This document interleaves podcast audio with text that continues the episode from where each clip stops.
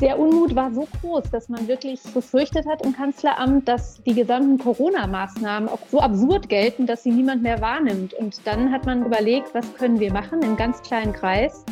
Und dann hat Merkel für sich entschieden, ich übernehme die Verantwortung. Hoppla, doch nichts mit Osterruhe.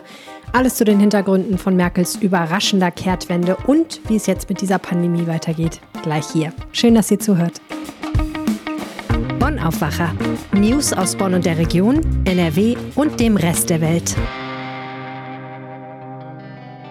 An diesem Donnerstag mal wieder mit Helene Pawlitzki. Herzlich willkommen und danke an alle, die unseren NRW-Podcast mögen, hören und unterstützen. Zum Beispiel mit einem RP Plus-Abo, das kostet nur knapp 35 Euro und macht auch diese Episode wieder möglich. Gibt's auf rp-online.de slash abo-aufwacher. Oder ihr unterstützt uns einfach mit einem ganz kostenlosen Mausklick. Wenn ihr den Aufwacher mögt, dann stimmt jetzt ab beim Publikumsvoting zum Deutschen Podcastpreis. Das dauert wirklich nur eine Minute und ich freue mich wahnsinnig drüber. Die Abstimmung findet ihr auf deutscher-podcastpreis.de. Den Link packe ich euch natürlich, ihr wisst schon wohin, in die Show Notes. Genau. Zum Start jetzt die wichtigsten Meldungen aus Bonn und der Region.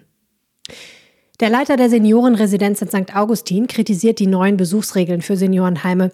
Die seien zu locker und könnten die Bewohner gefährden, sagt Jordi Kuhl. Seit letzter Woche sind die Auflagen für stationäre Pflegeeinrichtungen in NRW gelockert. Bewohner dürfen jetzt mehr Besucher empfangen. Die dürfen dann, wenn der Bewohner bereits geimpft ist, im Zimmer des Bewohners sogar ihre Maske abnehmen. Besucher ohne Maske in der Einrichtung seien aber eine mögliche Gefahr für die anderen Bewohner, so Einrichtungsleiter Kuhl. Denn obwohl die meisten schon geimpft sind, könne man nicht ausschließen, dass sie sich trotzdem noch mit dem Coronavirus infizieren. Die Lockerungen kommen zu früh, findet Kuhl, gerade auch weil die Infektionszahlen im Rhein-Sieg-Kreis weiter steigen. In Köln hat die Feuerwehr eine brennende Frau von einem Dach gerettet. Laut Feuerwehr war die Frau aus ihrer brennenden Wohnung in der Altstadt auf ein Dach im Hinterhof geflohen und hatte dabei wohl Feuer gefangen. Sie wurde schwer verletzt ins Krankenhaus gebracht. Eine zweite Frau konnte per Drehleiter aus der Wohnung gerettet werden. Sie blieb unverletzt und entfernte sich von der Wohnung in der Hunsgasse nahe des Barbarossa-Platzes. Am Mittwochnachmittag wurde sie von der Polizei gesucht. Sie möchte sie als Zeugin zum Brandgeschehen befragen. Nach Angaben der Feuerwehr ist die Wohnung nicht mehr bewohnbar. Die Brandursache ist unklar. Die Bonner haben Nachholbedarf in Sachen Mülltrennung. Zu diesem Urteil kommt eine Hausmüllanalyse des Stadtreinigers Bonn Orange. Demnach gehört nur etwa die Hälfte des entsorgten Restmülls auch wirklich in die graue Tonne. Die Bonner werfen also einiges in den Restmüll, was da gar nicht reingehört. Laut Bonn Orange liegt das wohl daran, dass nicht jedes Haus Bio- und Papiertonnen hat. Eine Pflicht zur Mülltrennung gibt es in Bonn nicht. Laut einer Studie macht ein Fünftel der Deutschen ab sechs Jahren in der Freizeit Musik. Das fand das Deutsche Musikinformationszentrum mit Sitz in Bonn heraus. Am meisten musiziert wird der Studie zufolge bis 16 Jahren. In der Altersgruppe macht fast die Hälfte der Befragten Musik. Die beliebtesten Instrumente der Kinder und Jugendlichen sind Klavier, Blockflöte und Gitarre. Die über 16-Jährigen greifen vor allem zu Gitarre, Klavier, Keyboard und Synthesizer. Gesungen wird in Deutschland natürlich auch. Laut Studie mehr von Frauen als von Männern. Auch interessant, je höher der Bildungsgrad, je höher das Einkommen, desto wahrscheinlicher musizieren Menschen in ihrer Freizeit. Laut Machern ist das übrigens die erste Studie zu Musik als Hobby in Deutschland. Ich habe in der Ministerpräsidentenkonferenz deutlich gemacht, dass wir diese Verantwortung alle tragen. Wir alle haben dem zugestimmt. Wir haben Bedenken geäußert, aber am Ende haben 16 Ministerpräsidenten gesagt, wir machen das so. Und das ist nicht angenehm. Weder für die Bundeskanzlerin noch für jeden von uns. Oh ja, es war irgendwie teils doch ein unangenehmer Tag gestern für den ein oder anderen Spitzenpolitiker in Deutschland, nicht nur für NRW-Ministerpräsident Armin Laschet. Aber man muss sagen, zumindest Angela Merkel, die Bundeskanzlerin, hat den Tag ziemlich würdevoll hinter sich gebracht. Gegen Mittag kam eine Eilmeldung. Es gibt noch eine Schalte der Ministerpräsidentinnen und Präsidenten mit der Kanzlerin. Und ganz Deutschland so, what? Nachdem das am Dienstag schon bis 3 Uhr früh lief, Jawohl, diesmal dauerte die Schalte zum Glück für alle nur eine halbe Stunde und danach trat Merkel vor die Presse. Um es klipp und klar zu sagen, die Idee eines Ostershutdowns war mit bester Absicht entworfen worden. Dennoch war die Idee der sogenannten Osterruhe ein Fehler. Und um auch ein zweites klipp und klar zu sagen, dieser Fehler ist einzig und allein mein Fehler. Denn am Ende trage ich für alles die letzte Verantwortung qua Amt. Wir sortieren jetzt mal die Geschehnisse und blicken nach vorne mit Kerstin Münstermann aus unserem Berliner Parlamentsbüro. Hallo Kerstin. Hallo. Als gestern klar wurde, es wird eine weitere Ministerpräsidentenkonferenz, eine weitere Schalte geben, da war das schon überraschend, aber wahrscheinlich für dich irgendwie auch nicht, weil es hatte ja schon vorher mächtig im politischen Betrieb rumort, oder? Das war ein solches Rumoren, wie ich es eigentlich äh, noch nie zuvor erlebt habe. Also äh, ganze Kabinettsmitglieder, Regierungsmitglieder, die von den Entscheidungen ebenso überrascht wurden. Äh, in der Nacht von Montag auf Dienstag haben intern nur den Kopf geschüttelt. In Ministerien liefen die Anfragen aus der Wirtschaft auf, aber auch aus der Verwaltung von Gerichten. Und in der Fraktionssitzung der Union am Dienstagnachmittag gab es einen wirklichen Aufstand gegen äh, die Entscheidungen von Merkel und dem Ministerpräsidenten. Das Ganze entzündete sich ja hauptsächlich an diesem Thema Osterruhe, was, glaube ich, auch generell bei den meisten Leuten, die jetzt gar nichts mit Politik zu tun haben, einiges Kopfschütteln und Unverständnis hervorgerufen hat. Sprechen wir ganz kurz über das Inhaltliche. Also klar ist jetzt seit gestern, die Osterruhe wird es so nicht geben. Das heißt, im Wesentlichen, die Supermärkte haben am grünen Donnerstag und Samstag wie gewohnt geöffnet. Alles andere gilt aber wie beschlossen. Alles andere gilt wie beschlossen. Also natürlich äh, gibt, muss es Maßnahmen geben, um diese dritte Welle einzudämmen. Das hat ja Merkel auch nicht erfunden, sondern die Zahlen steigen nach wie vor. Was es aber nicht geben wird, sind sozusagen Feiertage vor den Feiertagen. Und äh, das hat sie deutlich gemacht, denn die Idee, dass auf einmal Ärzte nicht mehr behandeln können, Apotheken nicht mehr, äh, nicht mehr geöffnet haben, also wirklich das ganze Land lahmgelegt wird auf eine Art und Weise, die man einfach nicht in, in fünf Tagen vorher mal so anordnen kann. Und diese Idee hat man aufgehoben. Nach wie vor gilt aber, möglichst wenig Leute treffen, äh, keinen Urlaub machen. Und äh, was die Regierung jetzt heute noch gesagt hat, ist, dass sie prüft, ob man irgendwie Auslandsreisen verbieten kann. Was daraus kommt, bin ich allerdings auch gespannt. Ja, das ist ja das nächste kontroverse Thema, was dann aufgemacht wird. Ähm Kommen wir doch mal zur politischen Bewertung. Also Merkel hat gesagt, die Osterruhe überhaupt vorzuschlagen und zu beschließen war ein Fehler, den sie komplett auf ihre Kappe nimmt.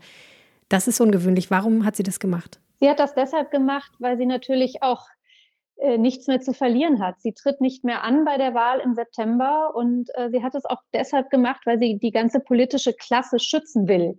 Also dieser massive Unmut über diese Regelung, über die gesamte Corona-Politik in den letzten Wochen hat sich äh, zugespitzt an diesem Montagabend. Und ähm, äh, da sind irgendwie alle, die da handelten, ist der politische Kompass abhanden gekommen. Übrigens natürlich auch den Ministerpräsidenten und Ministerpräsidentinnen, den beiden. Und äh, der Unmut war so groß, dass man wirklich befürchtet hat im Kanzleramt, dass die gesamten Corona-Maßnahmen auf einmal so absurd gelten, dass sie niemand mehr wahrnimmt. Und dann hat man ganz äh, streng überlegt, was können wir machen im ganz kleinen Kreis.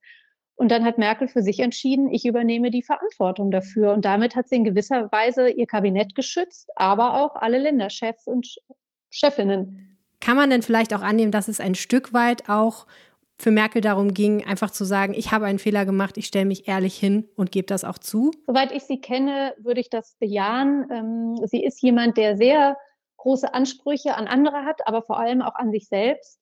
Und es muss sie wahnsinnig geärgert haben, zu sehen, dass das so schief läuft.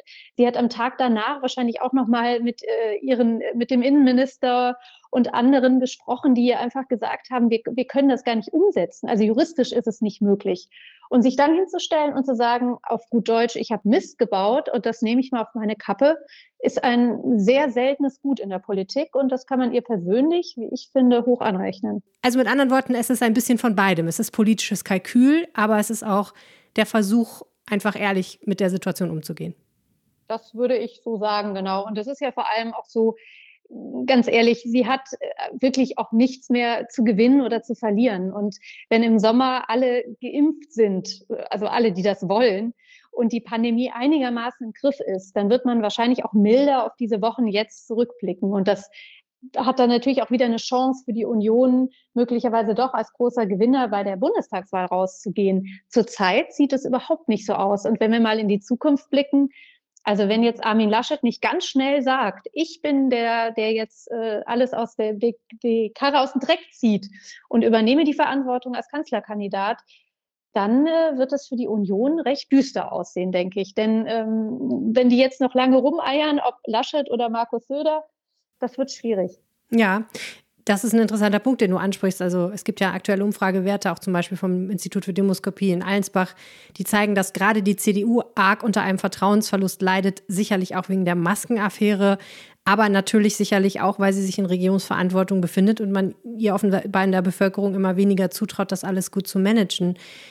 Glaubst du, dass die Tatsache, dass Angela Merkel sich gestern öffentlich hingestellt hat und gesagt hat, sorry, das war falsch, wir machen es doch anders, dass das etwas an dieser Tendenz ändert? Der Schritt allein wird nichts an der Tendenz von der Union ändern. Aber ich denke, es war eine Zäsur gestern, die da in Berlin stattgefunden hat. Und wenn sich jetzt alle zusammenreißen und verdammt nochmal dieses Krisenmanagement besser in den Griff kriegen, und zwar auf Bundes- und Landesebene, also ich meine Impfen, Testen und so weiter, dann könnte es sein, dass das wie ein Weckruf war, ein wirklich Weckruf von höchster Stelle mit einem sehr ungewöhnlichen Schritt, aber gleichzeitig der Aufforderung so, wir blicken nicht zurück, wir blicken nach vorne, aber wir machen es jetzt besser. Und das könnte durchaus der Union auch wieder einen Auftrieb geben. Hm. Eine Kanzlerin, die sich für einen Fehler entschuldigt, eigentlich ist das ja relativ banal, ne? Ähm, trotzdem aber irgendwie historisch und einzigartig. Inwiefern? Es ist historisch, weil es einfach noch nie vorgekommen ist. Also jemand, äh, der sich äh, so hinstellt und sagt, es war wirklich mein Fehler, ich übernehme komplett die Verantwortung, das gab es von einem Kanzler zumindest so noch nicht. Es ist ja immer sehr einfach zu sagen, das ist nicht gut gelaufen, weil. Und dann gibt es ganz viele Gründe, das kennt man von sich selber ja auch. Also das Abschieben auf möglichst viele Schultern ist äh, sehr beliebt, aber zu sagen, ich war das und ich nehme das alles auf meine Kappe, ist selten. Und dass eine Regierungschefin das tut, ja, das gibt es, glaube ich, auch im Ausland eher weniger. Also von Donald Trump zum Beispiel hätten wir es nicht erwarten können. Allerdings nicht. Gestern ist Angela Merkel ja erstmal vor die Presse getreten, hat dort ein kurzes Statement verlesen und hat dann eine ähnliche Erklärung nochmal im Deutschen Bundestag ab abgegeben, ähm, wo sie sowieso eingeladen war für eine Regierungserklärung. Und dann gab es eben dann auch nochmal die Möglichkeit für die Abgeordneten Fragen zu stellen. Du hast dir das alles angeschaut. Wie waren denn die politischen Reaktionen gestern? Das war sehr, sehr interessant. Also zum einen hat es die AfD tatsächlich äh, so auf gut Deutsch gesagt versemmelt, denn Herr Curio, der sozusagen die erste Frage der Abgeordneten aus dem Parlament hatte, die AfD ist die stärkste Fraktion äh, in der Opposition im Bundestag, also haben sie das Fragerecht an erster Stelle, hat äh, die erste Frage nicht dafür genutzt, Merkel politisch vorzuführen, sondern äh, zu fragen, äh, ob es denn so sei, dass die Migration oder Migranten besonders Corona gefährdet seien und besonders sich äh, Corona auf sich zögen, weil sie die Regeln nicht befolgen. Und Merkel hat da sehr klar geantwortet, ihn abblitzen lassen, Beifall aus dem Parlament bekommen. Also da hat jemand wirklich einen Elfmeter komplett versenkt, was der politischen Kultur ja auch ganz gut tut ähm, in diesem Land. Also dass man es eben nicht schafft, sie vorzuführen von AfD-Seite aus. Und äh, auch die anderen haben irgendwie es nicht wirklich genutzt, äh, diese, ja, diesen Ball zu verwandeln. Also auf die Frage von Dietmar Bartsch, ob sie denn noch das Vertrauen hätte, und die Vertrau auf die Frage von Dietmar Bartsch, ob sie denn noch das Vertrauen ihrer Regierung habe, also von SPD und Union, sagte sie einfach ja. Es wurde ja vielfach im Bundestag gefordert, dieses Verfahren zu ändern, also weg von dieser Ministerpräsidentenkonferenz, die da des Nächtens tagt und Entscheidungen trifft, hin zu mehr parlamentarischer Beteiligung.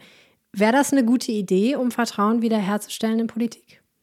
Ich glaube, da wird etwas vermengt. Also der Bundestag, der sich immer so aufregt, hätte ja jetzt genau heute die Möglichkeit gehabt, auch konstruktiv mit der Kanzlerin zu diskutieren. Das haben sie nicht genutzt. Ähm, es ist einfach so, dass in Deutschland die meisten Fragen in dieser Pandemie föderale Fragen sind, also Fragen, die wirklich die Länder zu entscheiden haben. Also wir nehmen, nehmen wir nur mal die Schulen.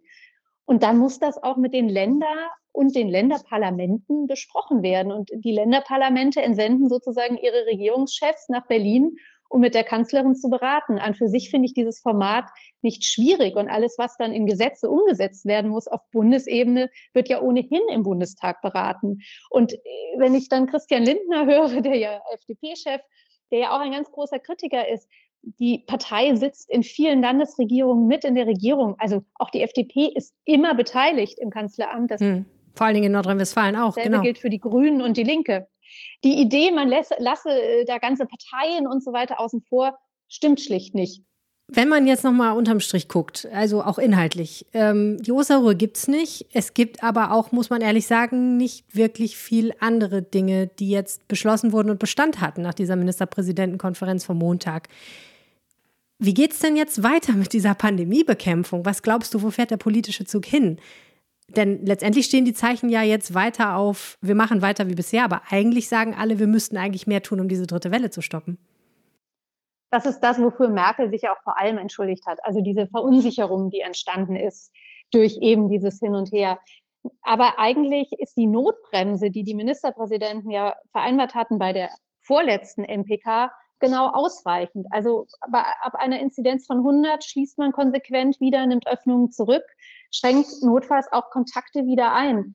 Also ich denke, das muss jedes Land für sich jetzt entscheiden, in Regionen schauen, wie liegen die Inzidenzen und dann einfach Regeln, die es ja schon gibt, konsequent anwenden. Wenn natürlich ein Land wie Brandenburg sagt, ach, das machen wir nicht, wir, warten auf die 200er Inzidenz, dann werden die Fallzahlen nicht zurückgehen. Das ist ganz klar.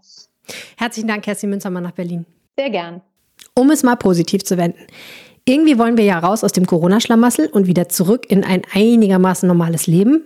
Tests, Kontaktverfolgung, Impfung, das wäre vielleicht der Weg in so eine Normalität. NRW-Ministerpräsident Armin Laschet hat jetzt ein Modellprojekt angekündigt, um eben diese Normalität ein Stück weit zurückzubringen, trotz der dritten Welle. Meine Kollegin Caroline Streckmann hat sich das Vorhaben angesehen. Hallo Caro. Hallo Helene. Was plant Armin Laschet? Geplant ist zum Beispiel wieder Freizeitmöglichkeiten anzubieten, also beispielsweise, dass man wieder ins Kino oder ins Theater gehen kann. Das Ganze soll sich an einem Test in Tübingen orientieren, der momentan läuft. Da ist es seit rund einer Woche so, dass Menschen mit einem negativen Schnelltest einen sogenannten Tagespass bekommen und damit können sie dann zum Beispiel shoppen gehen oder ins Museum, ohne dass sie dafür halt vorher einen Termin ausmachen müssen. Ein ähnliches Konzept möchte Armin Laschet jetzt eben auch in NRW in ausgewählten Städten und Kreisen testen. Das hat er gestern im Landtag angekündigt.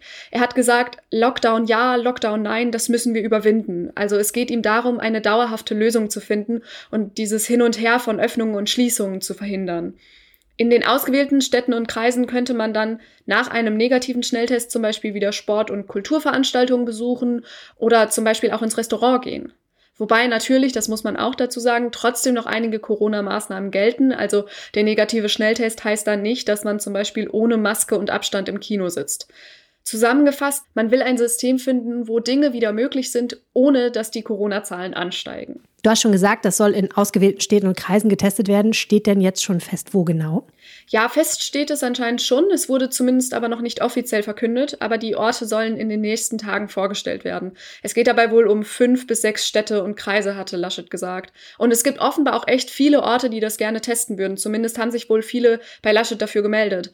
Die Auswahl wurde dann wohl so getroffen, dass die Orte in ganz NRW verteilt liegen und eben auch sowohl kleinere Kreise als auch größere Städte dabei sind, also dass man so von allem etwas hat sozusagen. Der Öffnungsversuch soll dann nach Ostern starten und zeitlich befristet sein, hatte Laschet noch gesagt. Also das geht wohl schon echt bald los. So zumindest jetzt halt erstmal die Ankündigung. Danke, Caro, für die Infos. Und jetzt noch ein Blick auf das, was heute außerdem noch wichtig wird. Im Landtag stellt die Landesregierung ihre neue Leitentscheidung für die Kohleförderung im Rheinischen Revier den Parlamentariern vor. Umwelt- und Klimainitiativen haben bereits weitere Proteste angekündigt. Auch die Grünen im Landtag sind unzufrieden. Sie fordern ein Ende des Braunkohleabbaus bis spätestens 2030. Anschließend geht es im Landtag um eine Entscheidung des Oberverwaltungsgerichts. Das hatte am Montag die Beschränkungen im Einzelhandel gekippt, weil beispielsweise Buchhandlungen anders behandelt wurden als Modegeschäfte. Seitdem gelten die gleichen strengeren Regeln für alle. Ab heute können Interessierte ein umstrittenes Gutachten zum Umgang mit Missbrauch im Erzbistum Köln einsehen. Die katholische Kirche hatte das Gutachten der Münchner Kanzlei Westphal-Spilker-Wastel bislang nicht veröffentlicht. Die Begründung, es sei nicht rechtssicher. Stattdessen war ein zweites Gutachten in Auftrag gegeben worden, das vergangene Woche veröffentlicht wurde. Nun kann das erste Gutachten vor Ort eingesehen werden. Heute Abend geht es in Duisburg um die WM-Qualifikation für 2022. Die deutsche Nationalmannschaft tritt gegen Island an. In der Gruppe J muss sich Deutschland zudem mit Rumänien, Nordmazedonien, Liechtenstein und Armenien auseinandersetzen. Nur der Gruppensieger qualifiziert sich direkt für die WM in Katar. Scheint ja erstmal möglich, aber zuletzt lief es ja nicht so super für die Mannschaft. Für Bundestrainer Joachim Löw ist das Spiel gegen Island deshalb auch ein Vorbereitungsspiel auf die Europameisterschaft. Zum Schluss ein Blick aufs Wetter. Am Donnerstag gibt es teils richtig viele Wolken, aber es bleibt wahrscheinlich trocken. Nachmittags bis 14 Grad, in der Nacht 6 Grad. Morgen weiter wolkig und ein bisschen Regen fällt hier und da auch. Insgesamt bleibt es Freitag aber trocken und wird wärmer mit 15 bis 18 Grad. Leider bleibt es nicht so. In der Nacht zu Samstag kommt Regen auf, tagsüber dann Schauer und 8 bis 11 Grad. Das war der Aufwacher am Donnerstag, 25. März. Und es war mein letzter Aufwacher für eine ganze Weile, denn nächste Woche verabschiede ich mich in den Mutterschutz. Ich werde euch sehr vermissen, ihr mich aber hoffentlich nicht, denn das tolle Aufwacher-Team kümmert sich ja weiter jeden Tag um euch. Wir hören uns nächstes Jahr wieder, hoffe ich. Und bis dahin, bleibt gesund und diesem Podcast treu. Bis dann. Mehr Nachrichten aus Bonn und der Region gibt's jederzeit beim Generalanzeiger. Schaut vorbei auf ga.de.